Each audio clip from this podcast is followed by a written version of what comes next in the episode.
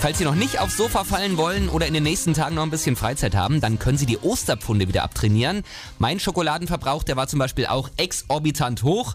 Fitnessstudio brauchen wir bei dem Wetter aber nicht. Das Fahrrad tut's ebenfalls. Wir haben für Sie mal ein paar tolle Routen rausgesucht, auf die Sie auch problemlos die Ferienkinder mitschleppen können. Meine Kollegin Caroline Bayer, die hat sich mal bei Nordhausen umgeschaut.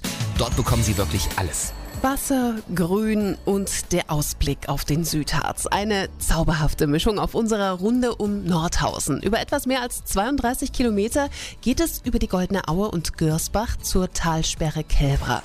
Dort genießen Sie die Ruhe, lassen sich die Sonne auf den Pelz scheinen und beobachten Vögel, wenn Sie mögen. Nach einem ausgiebigen Picknick oder der Einkerben-Restaurant Seeblick treten Sie gut gestärkt den Rückweg in Richtung Nordhausen an. Über Heringen geht's an der Nordhäuser Seenplatte vorbei, wieder in Richtung Stadt. Am Möwensee Chiemsee gibt es nochmal einen schönen Rastplatz, um sich für den Endspurt zu stärken. Auch Spielplätze fehlen natürlich nicht. Die gibt es am Stausee Kelpra und auch in Nordhausen in allen Formen und Farben. Fazit, perfekt für halbwegs fitte Naturliebhaber mit Kindern, am besten schon im Schulalter oder eben auf dem Fahrradkindersitz.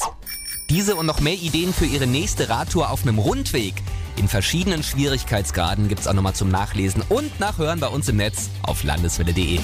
Landeswelle.